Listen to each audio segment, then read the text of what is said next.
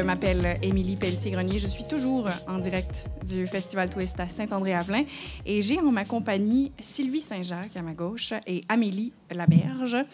Mesdames, euh, bonjour, comment allez-vous? Bonjour, très bien. Bonjour, ça va bien, merci. Ça va bien parce que c'est le Festival Twist, hein? Mhm. Ça va toujours mieux? Oui, j'adore le moment où c'est lancé. On ouvre la porte, les gens arrivent. Attendez, mais là, vous dites lancer, c'est parce qu'il y avait une file, hein, tantôt? Oui, c'est ça. Lancé. un moment à lancer. Exactement. Euh, mesdames, il y a un- vous êtes ici parce qu'il y a un projet euh, commun qui, euh, qui vous anime, c'est-à-dire Conte Maille, donc histoire de tricot. Mais d'abord, j'ai envie d'aller vers vous, Amélie, parce que on vous connaît pour un projet qui s'appelle Société Textile. Oui, en fait, c'était euh, une boutique. Euh, on avait Pignon sur rue à Montréal. Ouais, Euh, un, un atelier boutique, n'est-ce pas? Exactement, oui. Plus que de vendre de la laine, on enseignait les techniques autour des textiles, tricot, broderie, couture. Parlez-moi un peu de, de la genèse euh, de cet atelier boutique-là qui a eu pignon sur rue pendant quoi, deux ans, si je, si je ne m'abuse? Trois même. Trois Ouais, même. ouais. Et donc, parce En fait, ça a commencé comme euh, tout bon projet devrait commencer autour d'un tricot. Au café Tricot, on s'est imaginé un endroit euh, idéal où on serait juste entouré de personnes qui tricotent, qui veulent apprendre. On serait entouré de matériel et euh, on serait installé autour d'une table de cuisine ou sur un divan, peu importe. On a trouvé un local euh, et voilà, c'était lancé. Parce que quand on, on lit un peu sur Société Textile, on se rend bien vite compte qu'on parle de cette entreprise-là, de cet atelier boutique-là, comme d'un club social et même d'une sororité. Oui, oui. C'est représentatif, ça, de la communauté, finalement, euh, du tricot. Euh, oui, c'est quelque chose, en fait, euh, peut-être ça va sembler un peu bête de ma part, mais c'est, j'avais pas pensé à quel point on était pour bâtir une communauté. Euh, évidemment, euh, il y avait toujours des groupes d'élèves euh, pa- par cours, si vous voulez, mais on avait aussi un club de tricot qui continue malgré la fermeture de la boutique. À tous les mercredis, on se rencontre. Et on a eu des centaines de témoignages de gens qui nous ont dit euh, qu'on leur, qu'on les avait aidés à traverser une période plus solitaire, euh, plus euh, introvertie de leur vie, même triste, et que notre présence, notre ouverture les avait vraiment avait changé leur mood, là, si on Mhm. veut. C'est comme ça que je me suis aperçue à quel point on est euh, des petites bêtes euh, sociales, puis qu'on aime ça partager. Puis vous dites étrange parce que il a fallu que l'atelier boutique ferme pour que vous preniez pleinement Ouais. conscience de l'importance que ça prenait dans la vie Oui. euh, des gens qui venaient vous voir. Ouais. Euh, vous dites que vous êtes demeuré un club social. Ça, c'est important, ça, dans la culture du tricot, de, de se rassembler autour de cette activité-là? Euh, je pense que maintenant, oui. Avec, euh, ne serait-ce en- qu'en- dans, la, dans la vie, dans la réalité, mais aussi euh, sur Internet, c'est des nouveaux outils, si on veut, pour la, la communauté tricot. Euh, mais des groupes de tricot, les Ravelry, évidemment, mais c'est toujours un... Il y a toujours un cercle qui se forme autour d'une tricoteuse. C'est rare qu'on reste toute seule à la maison. Puis vous parlez de communauté, de cercle. Ce qui anime aussi cette communauté-là de tricoteurs, tricoteuses, c'est comme l'histoire que chacun, chacune porte. Et c'est un peu le, le fil conducteur, si vous me permettez, cet excellent jeu de mots, euh, qui vous lie parce que vous, Sylvie Saint-Jacques, vous êtes journaliste de, de profession, de Oui, formation. je suis une vieille journaliste. Ben vieille. Attention. Euh, et donc, ce qui vous lie, c'est ces histoires, c'est ces histoires-là dont vous êtes à la recherche, parce que Amélie, vous vous décrivez comme une professeure de tricot itinérante, donc vous continuez de partager le savoir. Et vous, Sylvie, vous êtes à la recherche avec Amélie d'histoire. Expliquez-moi un peu ce que vous faites finalement Oui. en fin de semaine au Festival Twist. Oui, donc je vais faire euh, un peu la jeunesse d'où je viens là, par rapport à ce projet-là. Euh, c'est comme, euh, ben, comme vous disiez, je suis, je suis journaliste depuis longtemps et euh, j'ai passé un long moment en Afrique du Sud où je faisais beaucoup de reportages. Puis j'ai commencé à m'in- à m'intéresser beaucoup au storytelling, à comment on raconte des histoires parce que je rencontrais des gens avec des histoires vraiment intéressantes. Puis je trouvais que la, la forme d'entrevue, mettons, de, de journaliste, ben, c'était assez limité pour avoir accès aux histoires.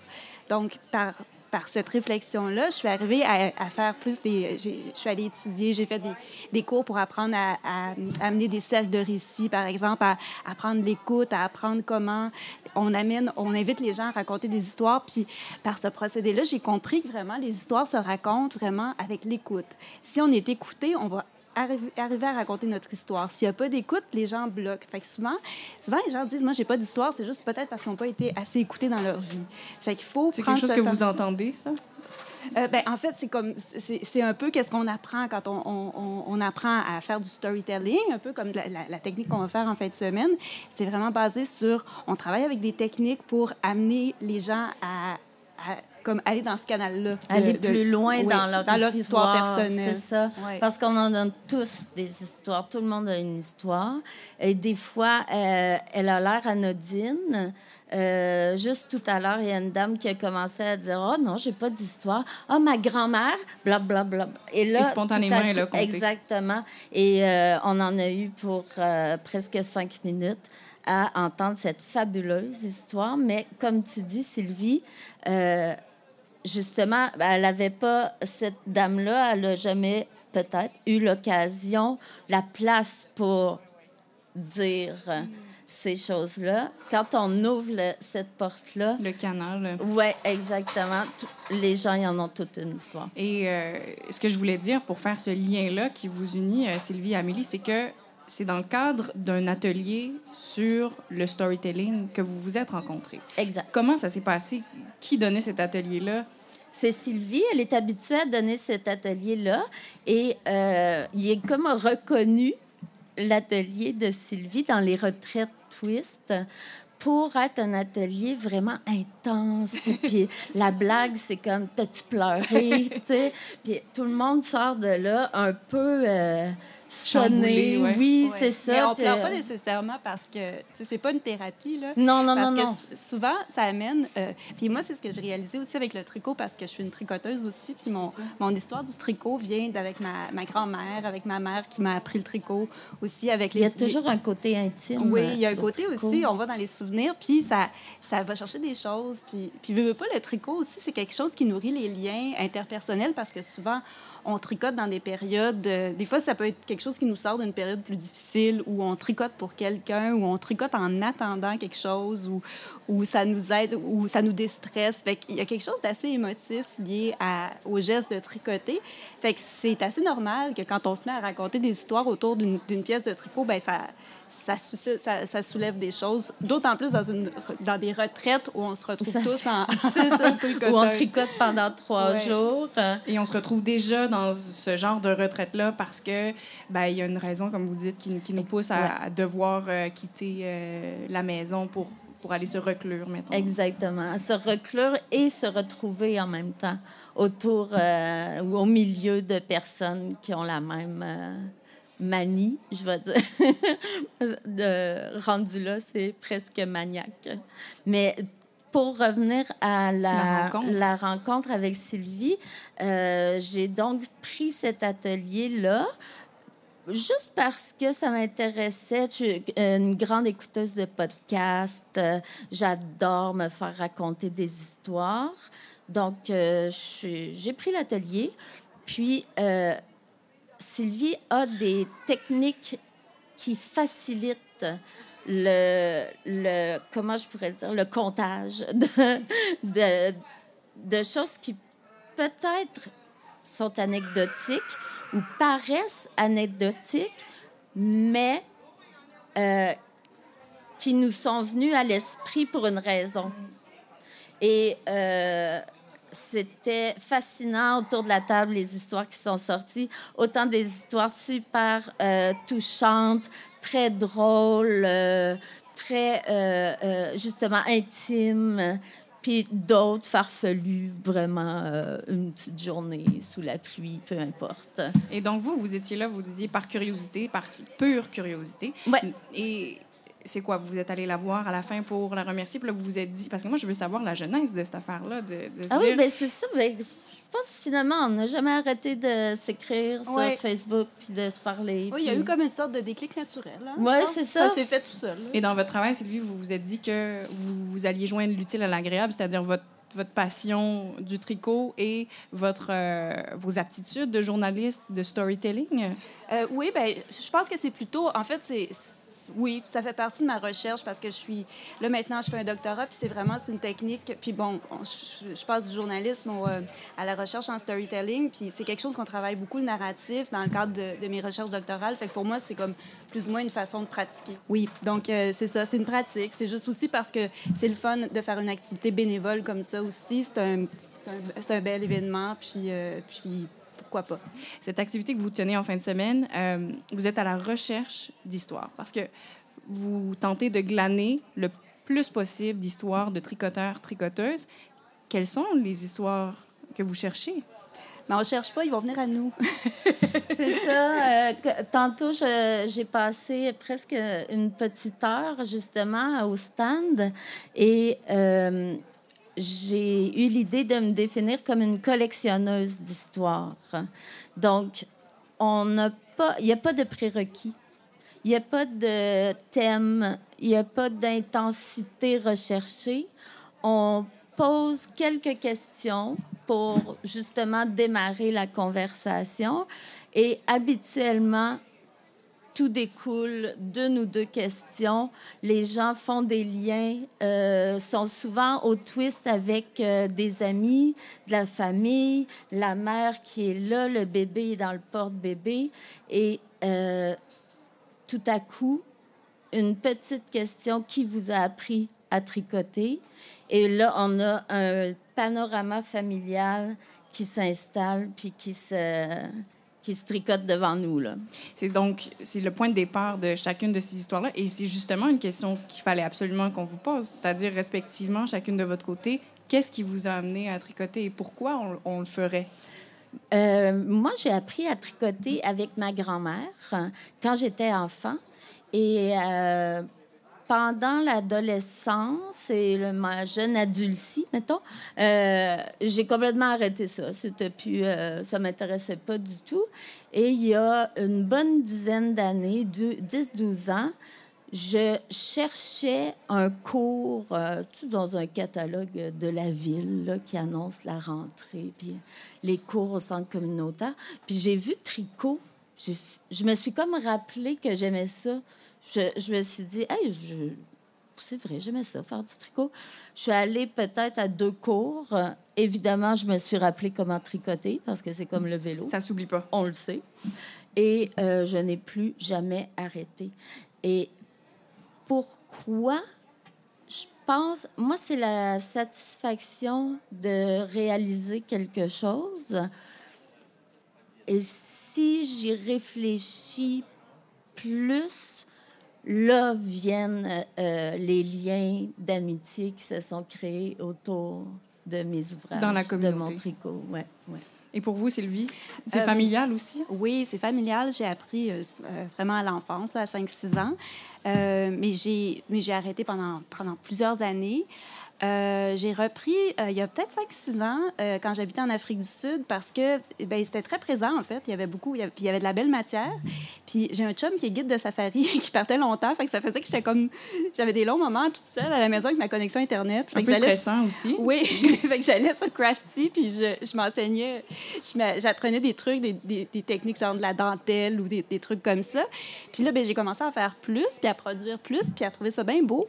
Puis comme mon travail, c'est d'écrire, mais j'aimais ça. J- j'ai- commencé à vraiment beaucoup aimer ça, jouer avec la couleur, avec la matière. C'est devenu comme une sorte de drogue. Fait que, De drogue? Oui. non, je, je veux toujours... C'est Oui, je vraiment... comprends ça. c'est- c'est- Ouais. Oui, vraiment. Donc, je, je me sens pas bien si j'ai pas mon tricot Oui. quand je sors de la maison puis je m'aperçois que j'ai pas un tricot. Je- mon Dieu, mais qu'est-ce que je vais faire? Il y a comme s'il me manquait euh, euh, une paire de bas, je sais pas. Là, fait il que tous ces petits chose. moments où 99,9 des gens vont prendre leur cellulaire, là, quand on s'ennuie, Oui. vous prenez Moi, les c'est mon aiguilles. ouvrage. Exact. oui, oui. Oui. Toujours. Ah. Mais Sylvie, vous avez dit quelque chose qui me sonne une cloche aussi. Vous vous dites je me suis enseignée. C'est quelque chose aussi euh, qui est important dans, dans la communauté, dans l'art, dans le travail du tricot, l'enseignement. Où est-ce qu'on apprend de nos jours? Parce que Ah. forcément, il y a Internet, mais est-ce que c'est une culture qui se transmet de bouche à oreille? Comment ça fonctionne si on veut apprendre ça? Ben moi, j'avais trouvé une prof que- qui, qui était de la région d'Ottawa, curieusement, sur Craftsy. J'ai oublié son nom, malheureusement, qui était très bonne en dentelle. C'est devenu une prof que je suivais euh, en ligne. Euh, puis après ça, ben, j'ai, oui, ça a été, c'est des, des, des, des- moi, YouTube m'a appris, m'a, ben, m'a- réappris parce que ma mère, au départ, m'avait appris le tricot. Euh, dans mon, avec mon expérience de professeur, ce que j'ai remarqué, c'est que les gens qui apprennent, les, vraiment les débutantes, euh, vont préférer apprendre avec quelqu'un, que ce soit une, une prof ou leur mère, leur grand-mère, En personne. en personne. Puis après, les nouveaux outils comme euh, ben, Internet, c'est pas Internet qui est nouveau, mais dans la communauté de tricot, ça fait pas longtemps euh, que c'est arrivé. Là, après, ces outils-là nous servent pour euh, s'améliorer, puis changer de niveau, là, devenir intermédiaire, experte, euh, peu importe.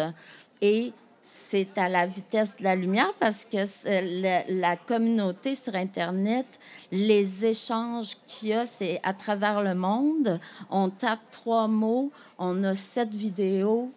Euh, la transmission, je pense qu'elle se fait vraiment par les personnes euh, qui nous entourent, puis après, euh, beaucoup sur Internet. Mhm. Ouais. Donc, on- aurait absolument tort d'associer le tricot aux personnes d'un d'un âge plus avancé. Là. Tout à fait, oui, oui, oui. Il y a toute une nouvelle euh, génération de tricoteuses. On a juste à se promener un peu ici pour voir. euh, il y a euh, surtout des femmes, quelques hommes, mais de tous les âges. On ne peut pas dire que c'est un, c'est une affaire de troisième âge. Non. Et pourquoi est-ce que on a observé une période durant laquelle c'est un savoir qui s'est un peu perdu? Parce que ça non plus, c'est pas anodin. Il y y a des raisons. C'est c'est un clash générationnel qui fait Mais en sorte. Moi, ma théorie, c'est que peut-être que. Ben, c'est peut-être la théorie d'Amélie aussi, c'est le- l'espèce d'air des années 80, l'air de la vitesse, le micro-ondes. Ou... Puis pour une bonne Le raison. micro-ondes a tué le tricot. Oui, on, fait, on, faisait, on mettait toute notre linge au micro-ondes. Ouais. Non, mais peut-être cette, cette époque-là où les femmes ont commencé plus à travailler à l'extérieur de la maison, Oui, puis euh, oui. ont été libérées de certaines, certaines tâches, parce qu'il ne faut pas oublier comme, euh, que probablement que pour nos grands-mères, arrière-grand-mères, ben, elles étaient obligées de faire ces tâches-là, puis c'était Mhm. peut-être pas par plaisir qu'elles Oui, tricotaient. Pas un passe-temps. Ouais, fait qu'il faut pas. Moi, je- j'ai pas trop tendance à, à blâmer cette génération-là, à leur Non. dire qu'elles ont, qu'elles ont, elles nous ont trahis, pas du tout. Tu sais, je pense que c'était, bien, justement, qu'il y ait Ouais. une sorte de libération. Puis que là, on arrive à une espèce de nouvelle ère du tricot où on tricote par plaisir. Là, tu sais, on n'a pas cette, c'est pas, c'est pas une tâche. On n'est pas obligé de rester euh, debout toute la nuit pour, euh, Non, pour pour repriser. finir la douzième paire de Oui, bas euh, oui. de notre petit. Là. Exactement, comme par pure obligation, Ouais. par C'est ça, nécessité. tu as raison de dire ça. Euh, on oublie souvent que nos grands-mères euh, ont tricoté, cousu, euh, tissé, pas par ben, obligation quelquefois, mais pas par pur Mm. plaisir. Elles se devaient de faire ça. Mais je trouve aussi, moi j'ai 40 ans, je trouve que, donc ma- mes parents sont des baby boomers.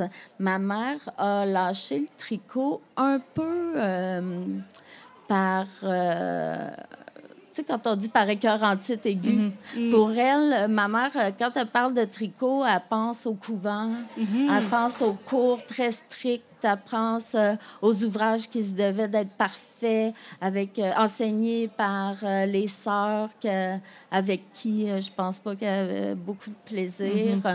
Fait que je pense que pour elle, ça a juste été une super libération quand elle a fait « Hey boy, que j'arrête ça de tricoter ». Par contre, ces femmes-là, on les revoit, on dirait Oh, ma fille a commencé à tricoter, ça m'a donné envie. J'ai j'ai recommencé à renouer tricoter. avec Ouais. cette pratique-là. Là, on dirait que ça fait des nouveaux souvenirs. ou ça- ça- justement, le- leur point a été. euh, leur point y est fait. euh, il était tanné. Puis là, maintenant, c'est plus par choix qu'elles reviennent au Ouais. tricot. Puis, si je peux ajouter quelque chose, moi, je trouve qu'il faut faire attention avec trop genrer le tricot, euh, associer ça au, au travail des femmes. Euh, je me rappelle, il y a quelques années, j'avais parlé pour un reportage avec une chercheuse de Carleton qui s'intéressait aux hommes qui tricotent, puis qui avait fait un petit peu une recherche dans le temps euh, sur les hommes qui tricotaient, puis elle avait découvert que pendant le temps de la guerre, en Angleterre, c'était une activité de petits gars. Oui. dans, dans les, les collèges de garçons, il y avait des concours de tricotage qui tricotaient plus vite. Puis c'était vraiment une activité masculine. Puis il y a peut-être une petite distorsion avec notre, notre euh, là, du genre, de, rendre ça un travail féminin. Parce que moi, je pense que ben, ça l'a été probablement pour nos mères, mais c'est Ouais. peut-être juste une parenthèse là, dans, dans l'histoire. Puis on, on ne ferait à ce moment-là que reproduire ces, ces stéréotypes de genre-là. Oui, oui, c'est ça. Parce que Oui. là, on le disait, on en voit en- en fin de semaine des hommes. Ouais. Ben oui. Ouais. Puis au sein des, des cercles sociaux, il y en a aussi. Oui. Euh, parlant de ces cercles sociaux-là, on parlait de, du partage du savoir. Au final, on se rend compte que ces personnes-là qui se réunissent autour du tricot ne le font pas nécessairement pour partager le savoir autant que partager tout simplement. Euh, oui, Oui. at large. Oui, oui, Oui. oui. Moi, je suis curieuse de savoir, comme n'étant pas une personne qui, de près ou de loin, fait partie de ces cercles-là, à quoi ça peut ressembler? C'est un cercle social, c'est une activité, on, on se retrouve autour du tricot. Pourquoi? Euh, ben, si je prends l'exemple de notre euh, club de tricot qui a lieu à tous les mercredis. Donc, c'est quand même un... C'est engageant. C'est engageant Ouais. de dire à tous les mercredis, je me rassemble avec, on est environ une quinzaine de personnes. Euh, ce que je trouve beau, c'est que chaque mercredi, on a un beat différent.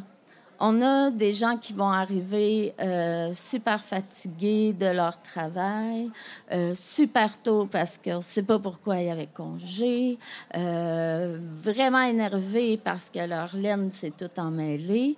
Puis de la récurrence de, des rencontres fait qu'il s'installe une certaine proximité, intimité, où on sait que l'autre, on attendait des nouvelles pour sa job, que euh, cette personne-là, euh, elle va, ah, quand elle est là, on rit tellement. Euh, L'autre, la nouvelle maman, va rester une demi-heure juste pour faire une petite Mm. activité. Que c'est tout simplement des liens d'amitié. C'est rare comme adulte Mm. qu'on se fait des nouveaux amis, mais c'est comme euh, une amitié, mais de groupe. Que le fil, euh, les aiguilles, c'est un prétexte. Je pense que oui.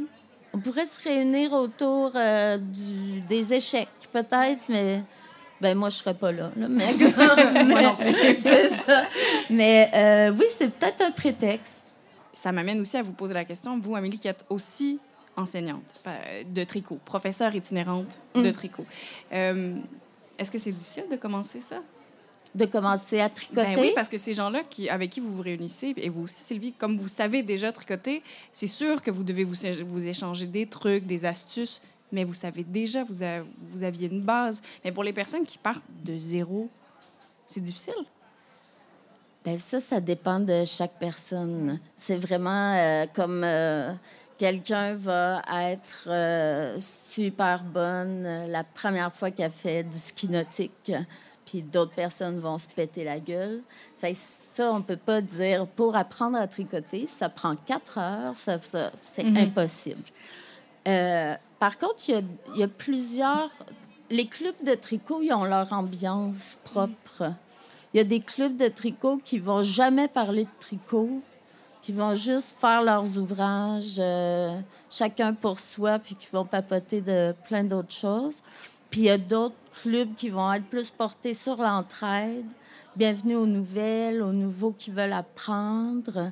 Euh, fait c'est vraiment... euh, Il n'y a, pas de- y a pas de règles autour Ouais. de ça. Mais je pense que c'est comme dans les, les cercles de récit. En fait, qu'est-ce qui fait la dynamique, c'est les personnes qui sont là. Fait que euh, de par mon expérience, ben, moi, j'ai peut-être plus d'expérience justement à faire des cercles de récit que des cercles comme spécifiquement euh, axés sur le tricot. C'est qu'il y a comme une petite chimie, une petite magie qui se passe par elle-même, puis c'est différent à chaque fois.